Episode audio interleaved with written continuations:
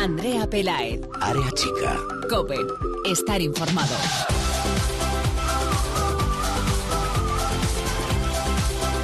¿Qué tal? Muy buenas, bienvenidos una semana más al espacio en cope.es dedicado al fútbol femenino. Bienvenidos a Área Chica.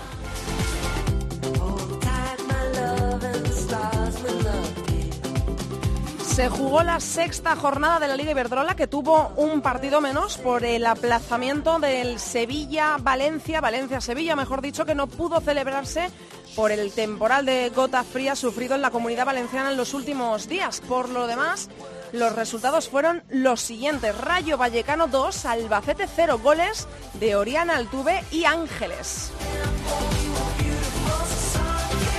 Español 1, Granadilla Tenerife 1, Elba para el conjunto local y María José para las visitantes. Logroño 1, Málaga 2, duelo de recién ascendidos, Rebeca marcó para el Logroño, Mascaró y Natalia Gómez Junco para el Málaga. Betis 0, Athletic de Bilbao 0, partidos sin goles. Real Sociedad 1, Levante 2, Naikari para la Real, Charlín de penalti y Sonia para el Levante. Sporting de Huelva 1, Barça 3, Bon segundo para las onubenses, Keira, Alexia y Vicky Losada para las culés. Y la jornada se cerró con derby madrileño, Atlético de Madrid 6, Madrid Club de Fútbol Femenino 1, hat-trick de Esther y tantos de Sonia, Amanda y Jenny para la goleada del Atlético. El gol de honor lo hizo Beckman. En la clasificación sigue líder en solitario, sumando de 3 en 3 en todos los encuentros. El Atlético de Madrid, segundo, con tres puntos menos, aunque también recuerdo con un partido menos. El Fútbol Club Barcelona y tercero, con 13 puntos a 5 del líder y a 2 del Barcelona, pero también con un partido menos, precisamente ante las culés. Tercero es el Levante. En la parte baja de la tabla, colista, el recién ascendido Logroño, le acompaña en la zona de descenso el Sporting de Huelva.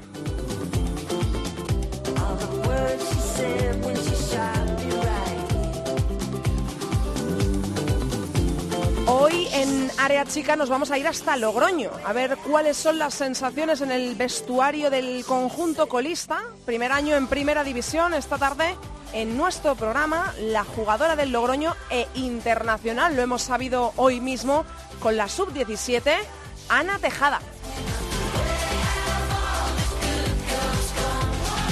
Tenemos que hablar también de la Copa de la Reina. Ya conocemos los enfrentamientos de octavos de final de Copa, que este año cambia de formato. Participan todos los clubes de la Liga Iberdrola y se juega en plena temporada del campeonato doméstico. El 25 de noviembre arranca esta competición y lo hace con un derby y con el actual campeón copero que es el Barça. Tenemos el derby barcelonés.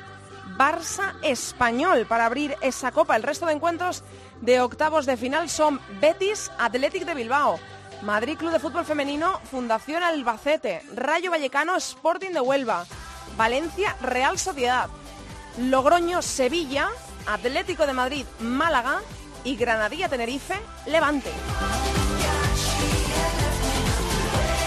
Y por último, antes de arrancar, te recuerdo, ya lo he comentado, que hay lista de convocadas de la selección sub-17 de Toña Is para el Campeonato del Mundo de Uruguay. Las jugadoras van a viajar a Montevideo la próxima semana, concretamente el domingo 4, para disputar el Mundial de la categoría por supuesto, vamos a estar muy pendientes y pasarán por área chica protagonistas durante el próximo mes. Arrancamos ya, pero antes os recordamos, como siempre, nuestras redes sociales. Estamos en Twitter, somos arroba areachicacope, en facebook.com barra areachicacope. Ahí ya lo sabéis, leemos todos vuestros comentarios y sugerencias. A los mandos en la técnica tengo conmigo al gran José Colchero, así que no me demoro más. Arrancamos área chicas, saludamos a la protagonista de hoy. Andrea Pelaez. Área chica. Cope. Estar informado. When the morning comes and we see what we've become In the cold light of day we're a flame in the wind Not the fire that we begun every argument, every word we can't take back. Cause with all that has happened, I think that we both know the way that the story ends. And only for a minute, I want to change my mind.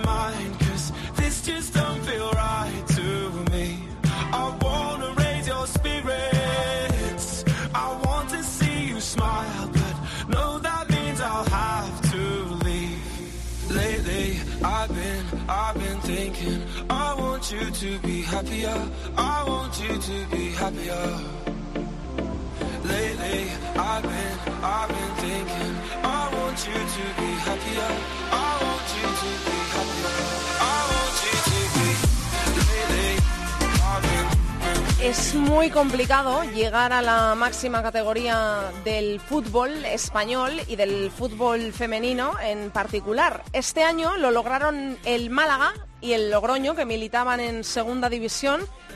Y bueno, es complicado porque hay clubes de muchísimo nivel en nuestra liga, por supuesto, y esto lo sabe muy bien ya el Logroño, porque actualmente es el equipo colista de la división. Tiene solo dos puntitos, no ha ganado todavía ningún partido y ha empatado dos. Por lo tanto, esos dos puntos eh, todavía no han llegado a sumar de tres en tres y esos dos puntos reflejan lo duro que es eh, la Liga Iberdrola y el campeonato. Por eso hoy nos vamos a pasar por el vestuario del Logroño para saber cómo están las chicas, qué es lo que piensan en este arranque en la Liga Iberdrola, pero también vamos a ponerle un puntito de optimismo porque lo vamos a hacer de la mano de una de las jugadoras que hoy ha conocido que está en la lista de la sub-17 de Toña Is para viajar el próximo domingo día 4 a Montevideo, a Uruguay, para disputar el Mundial. Ella es Ana Tejada. Hola Ana, ¿cómo estás? Hola, buenas tardes. Bueno, lo, Eh, lo primero, eh, eh, enhorabuena, déjame darte la enhorabuena, que, que imagino que una buenísima noticia, ¿no? La que has recibido hoy cuando has conocido que estás dentro de las seleccionadas para viajar a Uruguay. Sí, la verdad que muy contenta que cuando me lo ha dicho mi madre esta mañana después de salir del instituto, pues una alegría muy grande y bueno, pues preparada para, para darlo todo. O sea, que tú estabas en clase, ¿no? Cuando eh, ha dado la lista Toña Is y te lo ha dicho tu madre cuando has llegado a casa. Porque no sé si tienes, eh, me imagino que tendrás teléfono móvil, no sé si te habían mandado algún mensaje ya o te has enterado la primera porque te lo ha dicho tu madre. Eh, sí, bueno, yo sabía que saldría pues entre hoy y mañana Ujú. y bueno, sí que estaba un poco atenta en clase a ver si me mandaba mi madre algún mensaje o algo y sí que cuando he salido, he terminado la última clase, he visto he visto el mensaje de mi madre con la convocatoria y pues bueno, pues mm, muy muy contenta, la verdad. Eh, esta buena noticia, eh, bueno, tú eres eh, ya campeona de Europa con la sub-17. Tienes, si no me equivoco, 16 años, ¿no, eh, Ana? Sí, 16. 16 Sí, años y, bueno, imagino que se han cumplido ya varios sueños, porque como digo, eres campeona de Europa sub-17 con la selección y has debutado en la máxima categoría ya del fútbol español, que es eh, la Liga Iberdrola. Me imagino que bueno, que el sueño igual que queda por cumplir ahí es eh, debutar con la absoluta, pero de momento vas por muy buen camino, ¿no? Cumpliendo sueños. Sí, bueno, el año pasado, bueno, la temporada pasada fue una temporada redonda porque, bueno, como has dicho, ganamos el Campeonato de Europa y además conseguimos el ascenso. Y bueno, muy contenta, pero bueno, eh, queda mucho aún para, para llegar a la absoluta y para eso tengo que seguir trabajando y seguir en, en esta línea de, pues bueno, eso, eh, trabajar y dar todo siempre en el campo, entrenando y donde sea. ¿Cómo recuerdas ese momento cuando el 21 de mayo os proclamáis campeonas de Europa y después, eh, prácticamente seguido, el 3 de junio consigue el Logroño el ascenso a Primera División?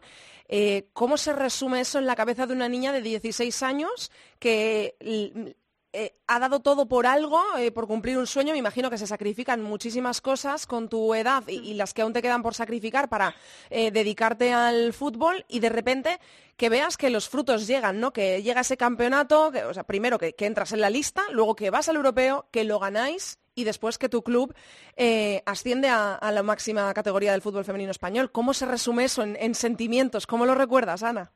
Pues la verdad que fue todo un poco un poco raro porque bueno eh, después de la final pues todo el rollo de que ganamos y eso eh, llegué a Logroño y y pues bueno pues lo de siempre entrevistas no sé qué y luego casi casi seguido sin asimilar aún que había sido que habíamos sido campeonas de Europa eh, me tocaba la segunda eliminatoria del playoff y que el entrenador me dijo que, que iba a jugar y casi sin asimilar el triunfo ya teníamos que seguir jugando otro partido muy muy importante porque bueno para o sea para esos partidos habíamos eh, estado toda la temporada jugando y al principio sí que, bueno, estaba un poco agobiada porque también había llegado de, todo el viaje y todo, pero bueno, como, como es algo que me gusta, no me importó y lo cogí, lo cogí con muchas ganas y bueno, pues muy contenta porque pues al final conseguí los dos objetivos. Eh, he leído en algunas entrevistas tuyas, me ha hecho mucha gracia porque eh, me he sentido un poco identificada en el sentido de venir de una ciudad pequeña, ¿no? de haber nacido en una ciudad pequeñita. Eh, yo soy de Zamora, tú eres de Logroño, es una ciudad pequeña. ahí, cuando conseguisteis el ascenso, os paraban por la calle, os daban la enhorabuena. a ti te, te, conocen por la calle como Ana Tejada, campeona de Europa Sub-17, ahora mismo en primera división, vas a ir a un mundial, quién sabe, con los grandes éxitos y alegrías que nos están dando las selecciones eh, de categoría inferior, quién sabe si no vais a volver con el oro, toco madera y ojalá. Eh, ¿Cómo se vive eso en una ciudad pequeñita como Logroño? Pues bueno, a ver, la verdad que a mí es más fácil que me reconozcan porque, bueno, mi pelo es una característica muy importante de mí porque, bueno, pues se ve, se ve muy fácil.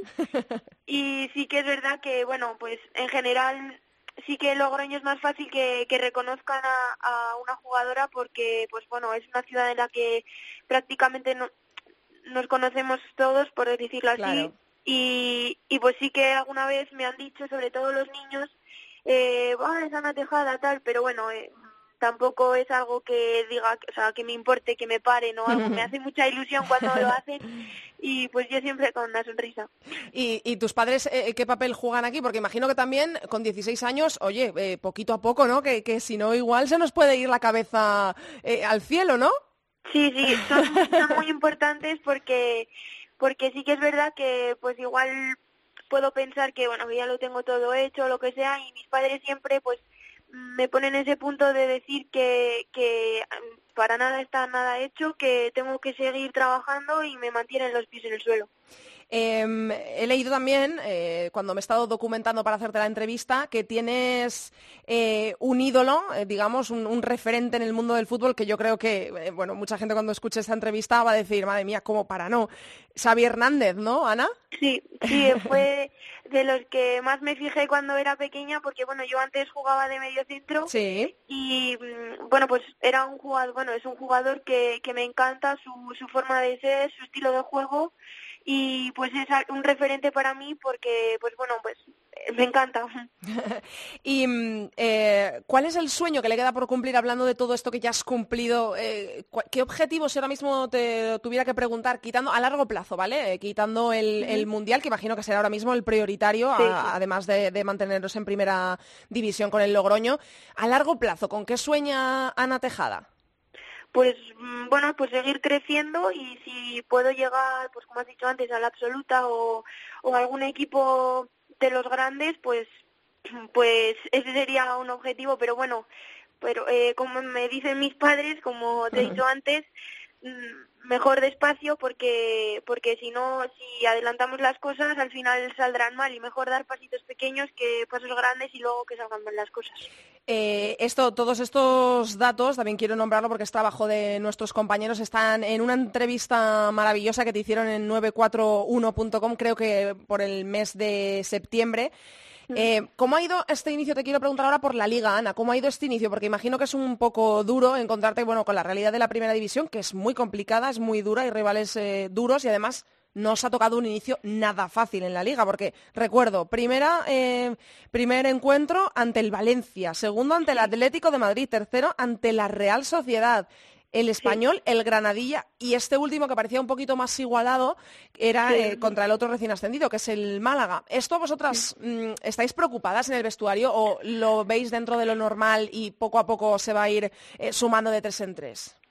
Eh, bueno, sabíamos que, que bueno el calendario para un recién ascendido no era el mejor porque bueno nos tocaban rivales difíciles, pero bueno salimos siempre con muchas ganas a jugar y sabemos que que bueno que llegaran los resultados sí que no es preocupación, pero bueno, también queremos ganar y sacar los tres puntos, obviamente. Y bueno, pues trabajamos para ello cada semana y somos conscientes de que poco a poco llegarán los resultados. Y bueno, se ha visto en los partidos que hemos perdido en los últimos minutos hmm.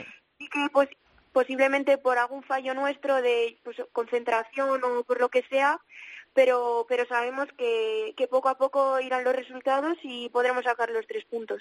Eh, no sé si la gente lo sabe, imagino que los que nos están escuchando sí, porque nos escuchan precisamente porque les gusta el fútbol femenino. Jugáis en Las Gaunas, que esto para el seguidor del fútbol es uno de los estadios más míticos del fútbol español. Eh, ¿Cómo es esto de ser de Logroño, eh, conseguir eh, con tu equipo un ascenso a primera, ser una niña que imagino que en muchas ocasiones pues habéis tenido que escuchar pues que era complicado llegar a primera, que el fútbol femenino tal y que el fútbol femenino cual, aunque estamos teniendo mucha suerte de vivir en la época, yo diría que dorada del fútbol femenino español. ¿Cómo es jugar en las gaunas? Ana, ¿qué sientes cuando sales a jugar a las gaunas con vuestra afición allí, sabiendo que estás pisando un estadio, un césped que han pisado futbolistas eh, pues eh, muy reconocidos y de mucho renombre. Pues cuando nos dijeron que íbamos a jugar todos los partidos en las gaunas, eh, fue una alegría muy grande que, recibimos y también una motivación por representar de nuevo a Logroño en la máxima categoría en un estadio como las Gaunas. Y bueno, pues cada vez que saltamos al campo mm, es una emoción muy grande porque es un campo que, que parece pequeño pero pero es imponente porque al final no estamos acostumbradas a jugar en estadio entonces pues al mínimo al mínimo que ves un estadio así pues mm. que está bien pues te parece te parece una pasada y de hecho es una pasada porque bueno desde pequeña lo he visto en Logroño y siempre ha sido un sueño para mí poder llegar a jugar en el estadio y bueno, pues por fin lo hemos podido conseguir. ¿De qué se habla en el vestuario del Logroño? Eh, ¿Cuál es el objetivo? Imagino que bueno está eh, bastante claro, ¿no? La permanencia. Eh, sí, bueno, pues nuestro primer objetivo es la permanencia, obviamente, porque bueno, pues primero somos recién ascendidos y segundo, bueno, pues eh, creo que era el planteamiento desde el principio, pero bueno, yo creo que si hacemos las cosas bien, mm, podemos si somos un poco optimistas y, valientes, yo creo que podemos optar a no media tabla para arriba, pero bueno, yo creo que un poquito más arriba de, de, los últimos sí que podemos conseguirlo. Eh, luego está la Copa, que hemos conocido también ayer los emparejamientos de Copa, que justo este año ha cambiado. Eh, antes lo disputaban los ocho primeros equipos de la Liga Iberdrola y ahora lo disputan todos desde octavos de final y empieza eh, dentro de un mes, casi justo. en dos días quedará un mes para que comience la Copa de la Reina. Me imagino que vosotras con este cambio estáis contentas porque vais a poder jugar ahora mismo la Copa de la Reina, pero no sé si esto para las jugadoras un desgaste de dos competiciones durante la temporada ¿Qué es lo que pensáis? Además, os ha tocado un partido complicado para empezar, que es contra el Sevilla.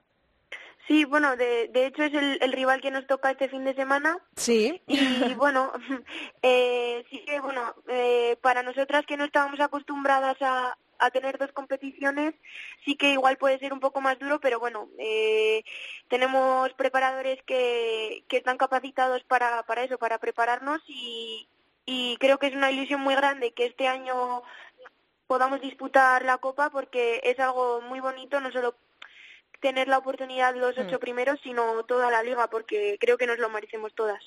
Y para cerrar, voy a cerrarlo con esa buenísima noticia con la que he empezado en la entrevista dándote la enhorabuena por entrar en la lista de Toña Is. Os vais el próximo domingo eh, al Mundial, que es en Uruguay, un país precioso. Seguro que vais a disfrutar mucho. Ojalá estéis hasta el final, que eso será una muy buena noticia. bueno, los, eh, para empezar la fase de grupos, los tres primeros rivales son la República de Corea el próximo día 14, Colombia el 17 y Canadá el 21. Eh, ¿Qué decimos de estos rivales, Ana? Que seguro que os lo sabéis ya de memoria.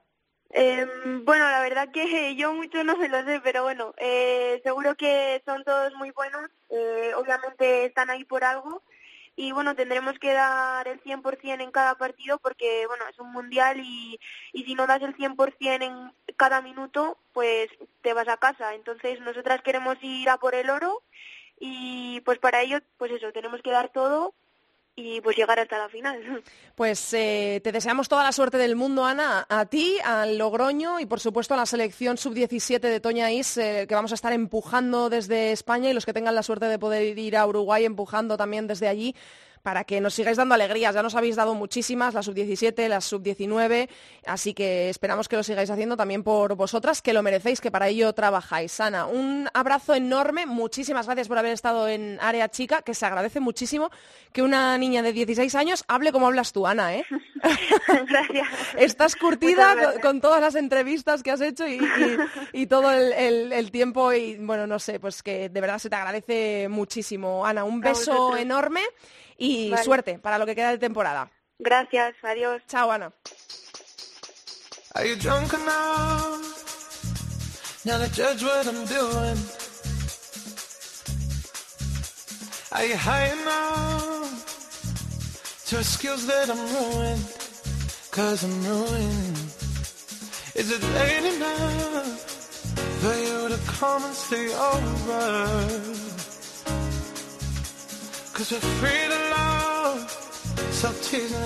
Andrea Pelae. Área chica. Cope. Estar informado.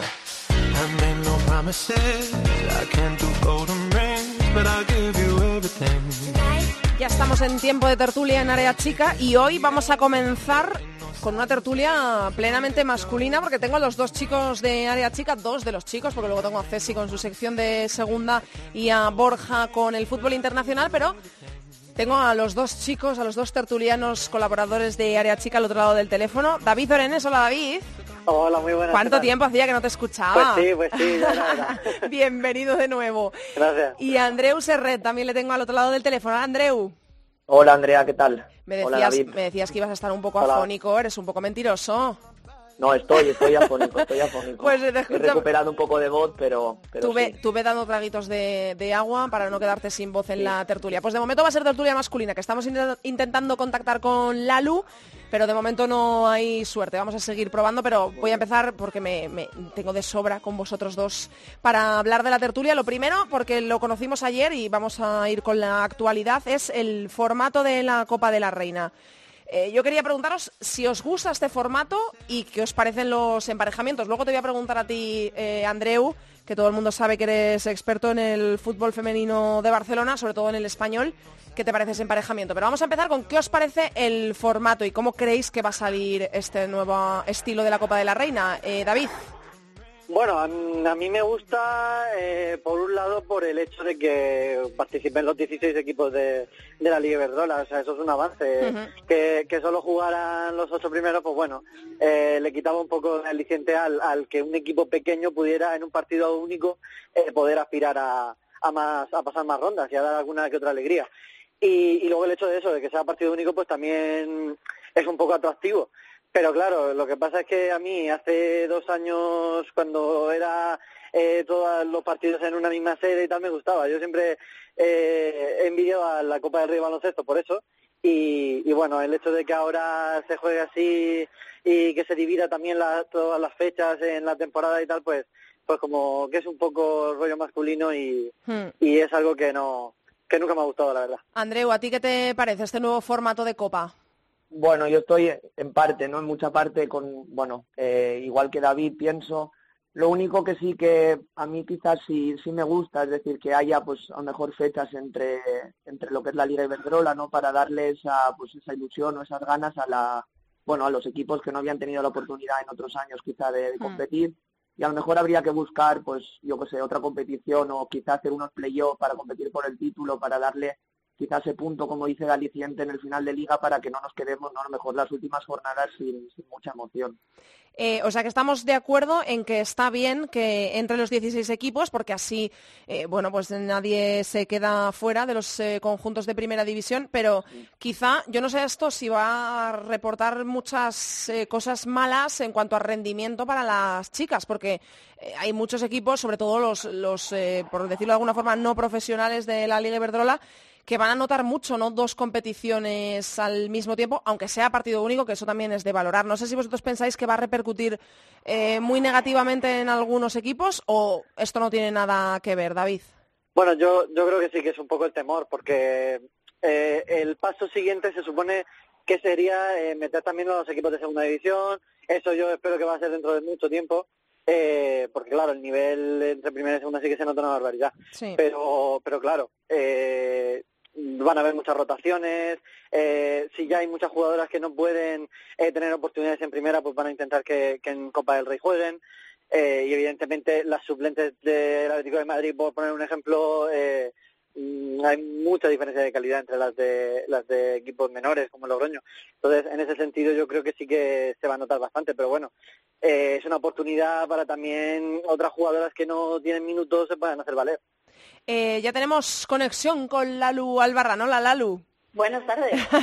Mira, llegas a la, pregunta que te quería hacer porque has sido una de las personas a, a, las que se lo he leído en el Twitter, el formato de Copa, que ayer conocimos los emparejamientos. Quiero que me des tu opinión. Estaban diciendo tanto David como Andreu que Está bien que entren los 16 equipos, pero que quizá esto va a pasar factura o a repercutir negativamente en las jugadoras al tener dos competiciones, una competición en medio de la liga. Lalu, ¿tú qué piensas? Claro, yo creo que desmitifica mucho eh, el valor de la Copa, que era una competición muy bonita antes con los ocho primeros, que había un nivel competicional yo creo que va a ser más alto del que quizá hay ahora porque los equipos de abajo se están asentando todavía. Y luego además lo que yo me quejo y me quejé ayer por redes sociales efectivamente es de que cuando llegue marzo y el 80% de los equipos no se juegue nada ¿qué nos va a quedar en la liga? Digo marzo como puedo decir quizá febrero. Y eso para, mí me parece muy feo. Era muy bonito el formato de Copa que lo va a ser también la Final Four seguramente que, va, a ser la final de Copa pero pero ya no ya no es igual. ya los equipos en liga, mm. los equipos que queden en liga, que ya no se jueguen nada, ¿qué vamos a hacer con ellos?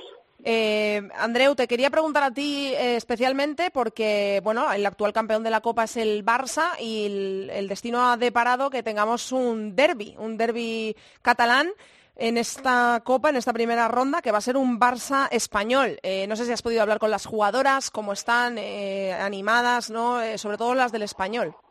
Sí, pues bueno, quizás lo que, lo que voy a contar un poco sorprenda, ¿no? Como se suele decir, pero en el bando del, español hay optimismo, ¿no? Y, mucha ilusión. Obviamente saben que les ha tocado uno de los principales favoritos al título, ¿no? Como es el Barcelona, pero las de Bacardi pues tienen muchas ganas por jugar una competición, pues que recordemos, ¿no? Que ellos tienen seis títulos igual que, el Fútbol Club Barcelona y el Levante, es decir, es uno de los equipos pues más laureados de la Copa de la Reina y no compiten en ella desde mayo de 2015, en aquella edición que ganó el, el Sporting. Entonces, así por lo que he podido yo tantear en el, en el entorno Perico, una vez se conoció ayer el, rival, pues hay sobre todo eso, optimismo, eh, ya que creen que han competido bien contra el Barça en las dos últimas ocasiones en Liga, no tanto así en la Copa de, la, de Cataluña.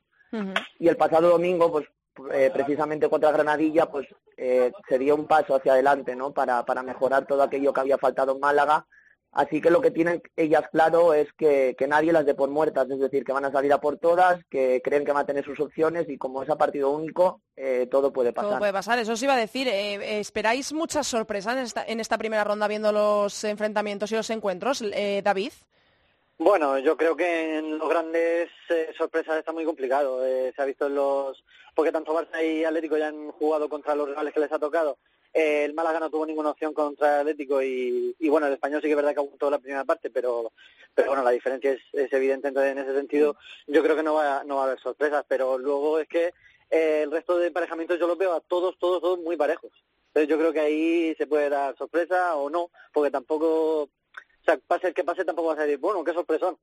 sí, eh, hemos visto algunos encuentros, por ejemplo, en esta misma jornada acabamos de ver un Betis Athletic de Bilbao, que te voy a preguntar a ti, Lalu, por él, porque quedaste eh, prendada del juego del Betis, según te leí también en, Twitter. Yo, eh, lo, hemos dicho siempre aquí en Área Chica, con Bea Parra charlamos la semana pasada, que es uno de los equipos, si no el que más muchas veces, que mejor juega al fútbol de la Liga Iberdrola, y el otro día lo pudimos ver, un partido sin goles, un 0-0, pero en el que pudimos disfrutar bastante del buen fútbol de las chicas de María Pri. Pues este resultado, o sea, este partido, perdón, se va a repetir en esos octavos de, final de la Copa. Lalu, ¿qué te parece? ¿A quién das ahí como favorito? Yo la verdad es que cuando, me cuando lo vi me reí, dije, aquí, aquí hay una espinita que tiene el Betis clavada porque, ostras, yo creo que, le hizo un partido al Athletic que no le hubiera hecho cualquiera, una posesión abrumadora, eh, toque de balón, llegada, seguras de sí mismas. Bueno, sí que es verdad que el Betis es uno de los equipos que mejor juegan no tanto el año pasado, que mm, yo creo que todavía estaban tentando un poco la categoría, Hmm. pero es que este año mm, ya está así. Yo creo que el Betis está llamado a ser, si continúa en la línea, uno de los grandes a un corto plazo no tardando mucho. Además, pues el fútbol también ya, pues ellas han tomado la categoría. Irene, Irene en el medio campo ha tomado la categoría que el año pasado a lo mejor no tenía tanto ritmo de competición, pero ya lo ha cogido y, y tiene ir a más, ¿no? Entonces yo creo que este equipo, ojo al Betis, que a lo mejor es una de las machadas, no machada, ¿no? Porque siempre el Atleti y el Barça son los favoritos, pero bueno, el Betis te compite en todos los campos, ¿no? Y- Pero también digo mucho, no solo el Betis, el Sporting de Huelva también compite en todos los campos, cualquier sorpresa puede, puede darse. Pero bueno, yo lo de las sorpresas también creo que es un poco complicado porque Sí, los grandes claro. siempre son los grandes, además jugando en casa, pero los equipos pequeños en este tipo de partidos mm, que se juegan todo o nada, sacar una garrita de más siempre. Eh, en cuanto a la liga, yo quería preguntaros a los tres para que cada uno me deis vuestra impre- eh, opinión. Eh, estamos hablando de sorpresas en la Copa. ¿Creéis que esto va a pasar en la Liga? Porque parece que ya de, eh, de entrada el Atlético de Madrid, de momento, las jornadas que llevamos vistas, eh, que son seis, le hemos visto lanzadísimo a, a las del Atlético de Madrid. Yo no sé si aquí veis alguno, alguna sorpresa, de, digo, para el título de Liga, o creéis que va a ser eh, al final Atlético de Madrid y Barça, que el Levante que está ahí apretando un poco se va a terminar descolgando. Porque es que además el Atlético de Madrid gana y goleando, porque es que han sido eh, 4-0, 6-0, 6-1. mm, O sea que, eh, Lalo, aquí, ¿qué sorpresas o no? Yo creo que no. Además, lo que más, el título se quedará yo creo que hay en terreno de dos y donde más lo vamos a sentir quizá va a ser en el descenso. Cuando se lo estén jugando solo cuatro equipos y de la competición de 16 solo haya seis jugándose algo, ya veremos cómo son los equipos que no se juegan nada, qué, qué factor van a jugar en los dos últimos meses de competición. Ahí es donde la Copa es donde nos ha jodido, por decirlo de mala manera. A ver, eso- esos equipos que no se jueguen nada, qué papel juegan esos dos últimos meses. Eh, Andreu. Sí, bueno, yo tengo ganas, ¿no? Mañana de, de ver ese Barcelona-Levante en, en la ciudad deportiva, a ver Sí. qué pasa, ¿no? En- con el Levante, porque, bueno, todos sabemos el proyecto que han hecho, todos esperábamos ese, ese partido, ¿no? De la jornada 2 que se aplazó, así que a ver mañana, mañana qué sucede para ver si el Levante es firme candidato, ¿no? A estar arriba o a intentar pelearles la liga o, bueno, o empieza ya a descolgarse. Eh, David. Claro, yo, yo creo que como Andreu ese partido va a marcar mucho de, de las opciones que pueda tener el Levante, pero pero yo eh, por lo que he visto hasta ahora eh, sí que le situaría, digamos, en esa terna, eh, no tanto por por los últimos años o por el cambio de proyecto, por las jugadoras que, que ahora conforman la plantilla, sino bueno, que se ven los partidos. En los dos últimos que han sido complicados contra Betis o Real Sociedad, eh, se ha impuesto la, la pegada que tiene la delantera, eh, el contraataque, la velocidad. Eh, en ese sentido tiene armas de sobra, yo creo, para, para aspirar a más que, que bueno, que, que quedarse entre los cuatro primeros. Así que veremos en ese sentido O si sea es que- capaz de mantener ese nivel. Volvemos a estar de acuerdo en que va a estar mucho más peleado el, eh, descenso que el, que el, que el título, ¿no? Que va, Sí, va a haber seguro. más equipos en liza en la zona baja que, que arriba. Eh, por último, para cerrar, eh, quería preguntaros por vuestras impresiones de los partidos de ida de Champions. Tenemos al Barça y tenemos a Atleti y una de cal y una de arena, ya nos la esperábamos. Eh, parecía que el Atleti iba a aguantar ahí en la primera, se fue al descanso, en la primera parte se fue al descanso con eh, un 0-0. Parecía que iba a aguantar, pero bueno, el Wolfsburgo hace un poco lo que quiere, ¿no? En cuanto coge la batuta. Tenemos al Barça que con un pie y medio en cuartos, porque ganó por cinco goles a cero al Glasgow City en Barcelona. Y tenemos al Atleti que se ha venido de Alemania con un 4-0 para intentar eh, salvar un poco los muebles en el cerro. ¿Qué esperamos, Lalu? ¿Lo, lo previsible? Lo previsible, por supuesto, pero yo digo una cosa, yo conociendo al entrenador del Atlético de Madrid, Mm. eh, van a salir al campo a regalar una victoria por lo menos o la mejor imagen posible a la gente que, que vaya. Es, mm, es un regalo para los que nos gusta el fútbol, poder ver al Wolfsburgo, ya lo vimos el año pasado, además lo vimos juntas y, y la verdad es que es una gozada. Ya Mm. está, que nos regalen eso y el Atlético de Madrid hizo muy buen primer tiempo en la ida, Sí. que haga otro igual y que nos sintamos orgullosos de los equipos que tenemos en nuestra liga, igual que el Barça. David.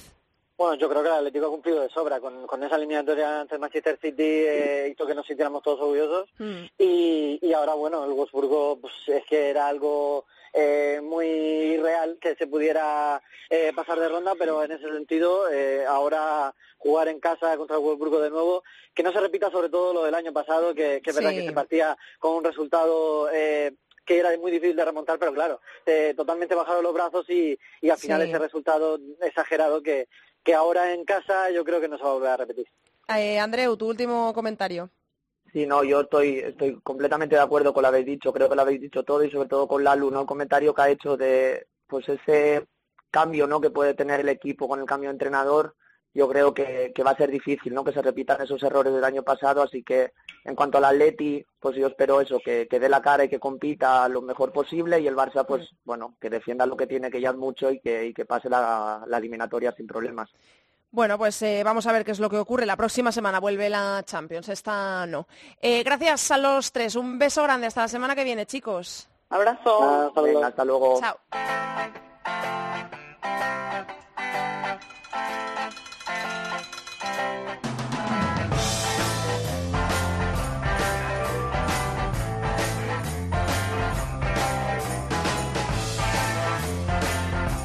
Andrea Pelaez. Área chica. Cope.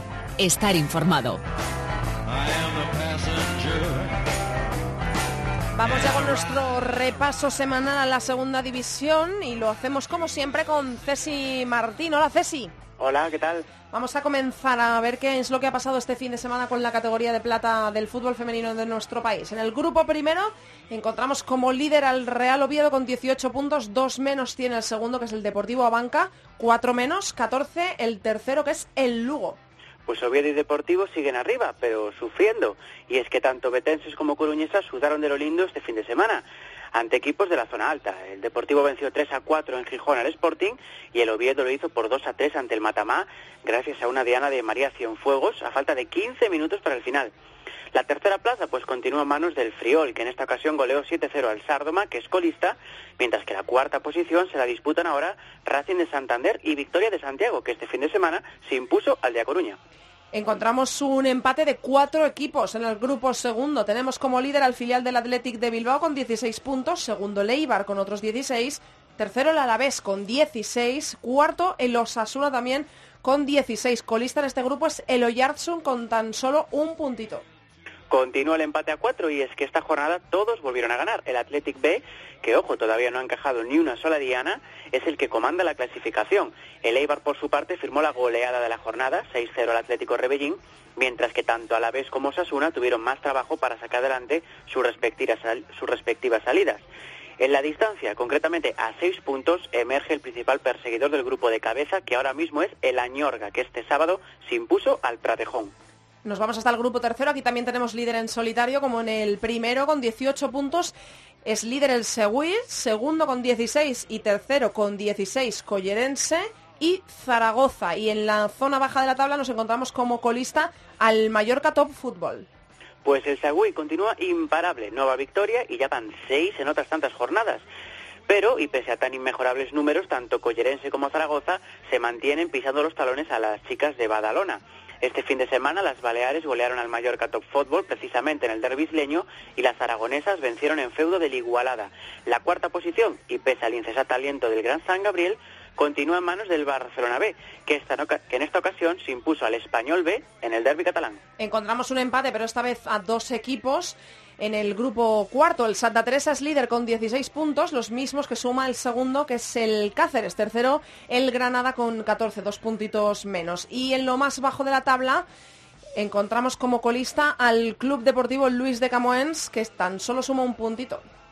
Pues aquí Granada y Córdoba se alejan un poco. Nazarís y cordobesas se repartieron las unidades en el choque directo para observar así como el Santa Teresa y el Cáceres Club de Fútbol Femenino aprovechaban el regalo.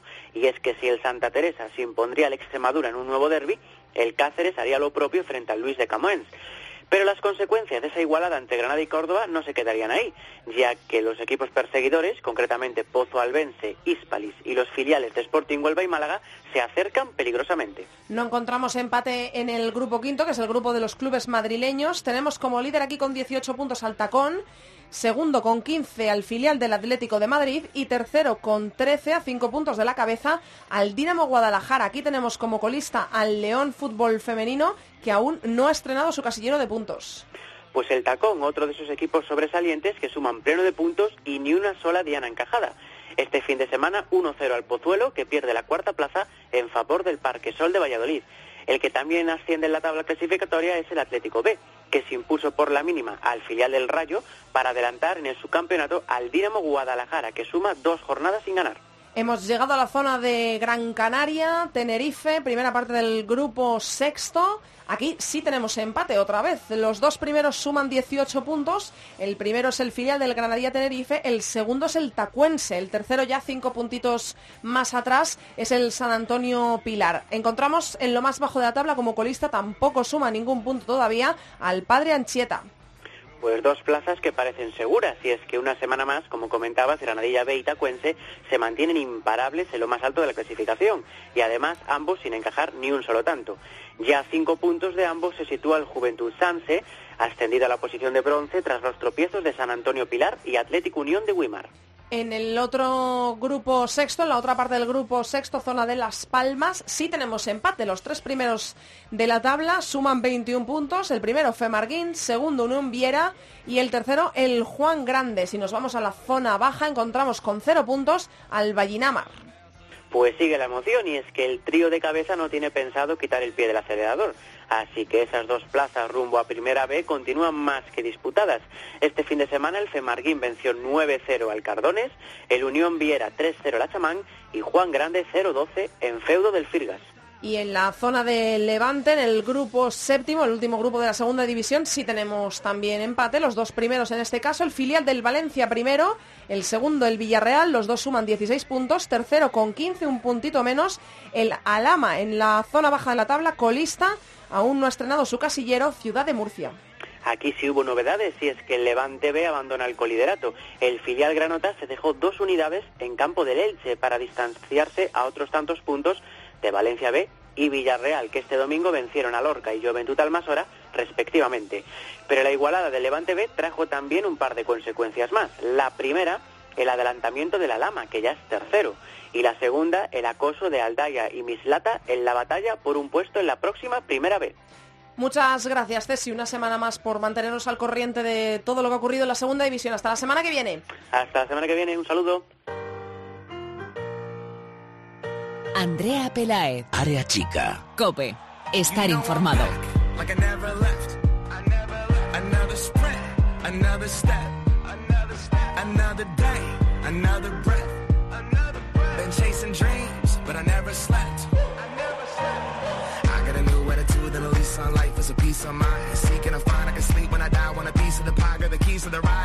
Hemos llegado a la zona Champions, territorio Champions, de la mano de Borja, como siempre, Borja Rodríguez, hola. Hola Andrea. Bueno, tenemos que hablar de la Champions, que el otro día se nos quedó corta la previa. Yo creo que el titular sería sin sorpresas, ¿no? ¿O te has llevado alguna sorpresa?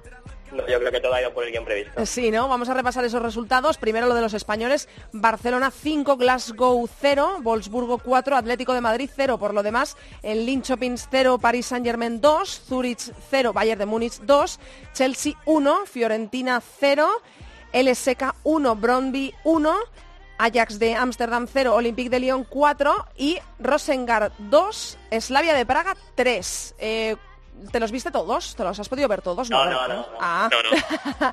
Tú estuviste con tu Wolfsburgo principalmente, ¿no? Vamos a hablar eh, primero del Atleti. Eh, ¿Demasiado castigo por el resultado? A quien, si tuvieras que contárselo a alguien que no vio el partido, ¿resultado justo, injusto?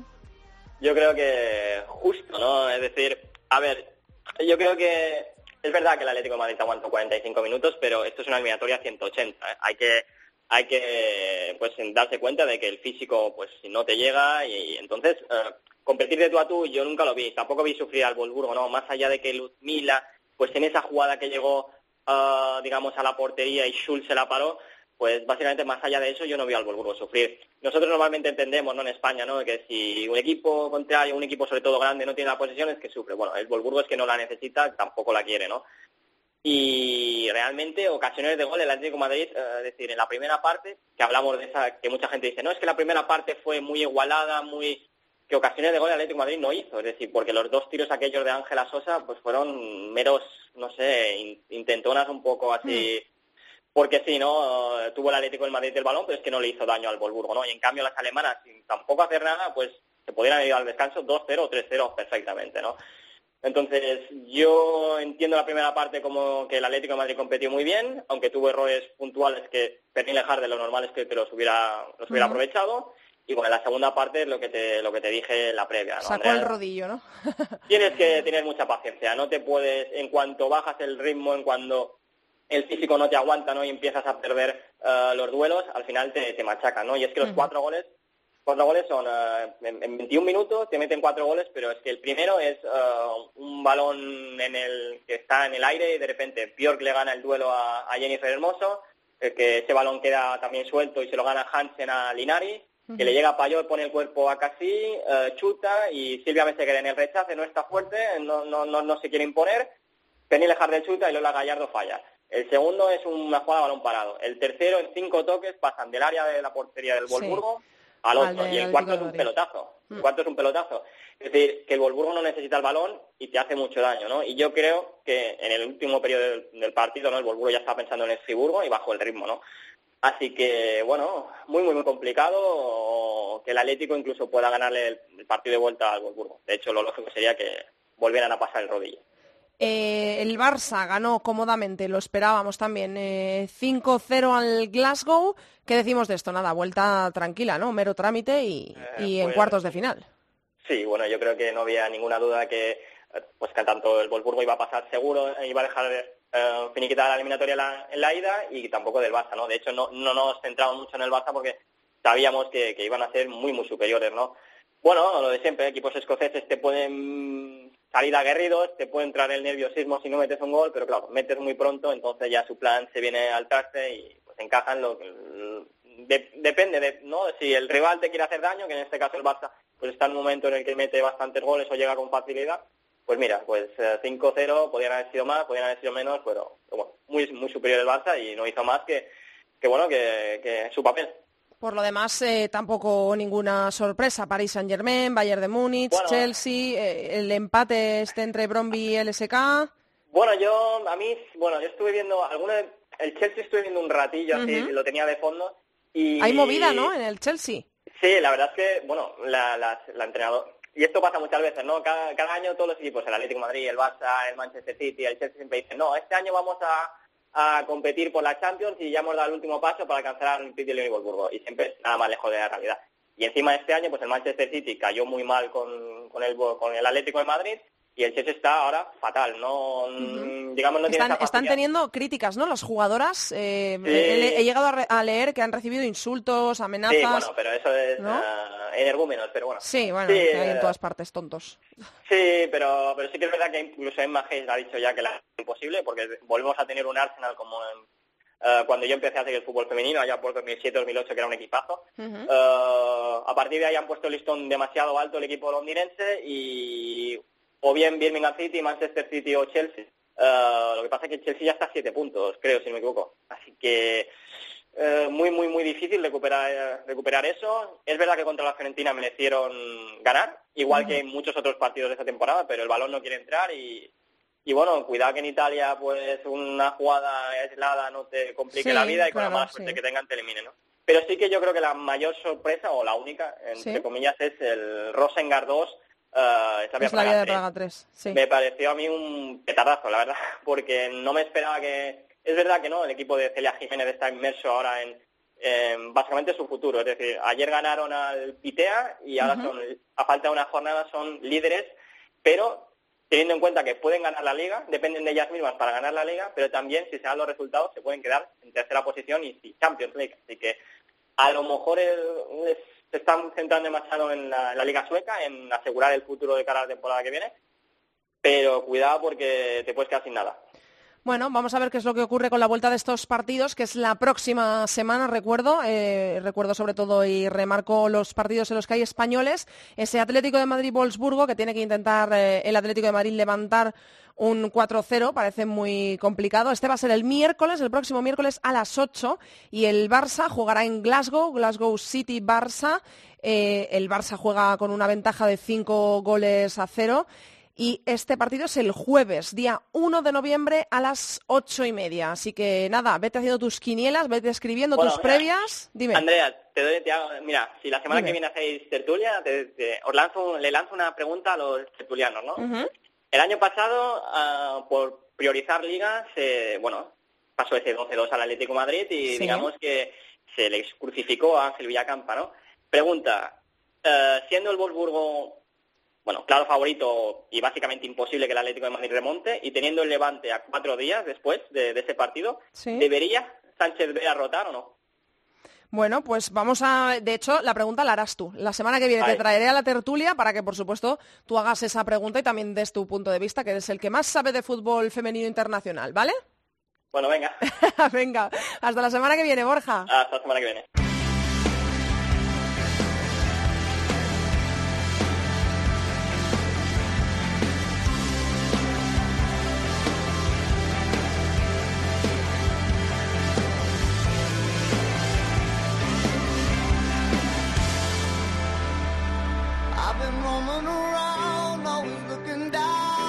Hasta aquí ha llegado el programa número 68 de Área Chica. Hasta aquí toda la actualidad del fútbol femenino. Recordamos que nos podéis encontrar en Twitter como arroba areachicacope y en facebook.com barra areachicacope. Os recordamos, la liga es el fin de semana, pero mañana tenemos un partido aplazado de una jornada anterior, aquel Barça Levante que no se pudo jugar, va a ser mañana a las 6 de la tarde. Os cuento el menú del fin de semana que comenzará el sábado a las diez y media con el Athletic de Bilbao Valencia. Se podrá ver en Villa Liga, es partidazo. El sábado a las 4, Fundación Albacete Atlético de Madrid. El líder visita Albacete, se podrá ver en gol. Y el sábado a las 5, Madrid Club de Fútbol Femenino. Real Sociedad. Para el domingo quedan el resto de encuentros, son cinco. A las 11, Levante Español. Once y media, Rayo Sporting de Huelva. A las 12 de la mañana, Málaga, Granadilla, Tenerife. Y Sevilla, Logroño y a la una cerrará la jornada el segundo, el Barça, que veremos cómo termina en su clasificación tras el partido que se va a jugar mañana. Barça Betis en gol.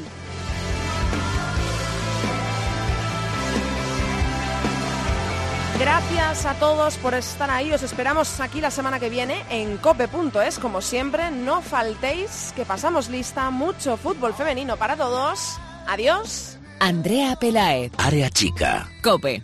Estar informado.